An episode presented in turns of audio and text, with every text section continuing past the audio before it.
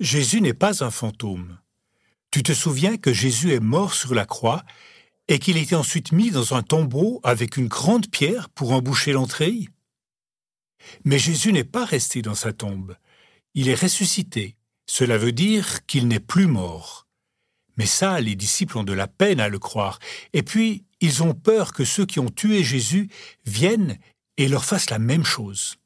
Alors, ils se cachent dans leur maison avec les portes fermées à double tour. Mais tu penses bien que c'est pas une porte fermée qui va arrêter Jésus.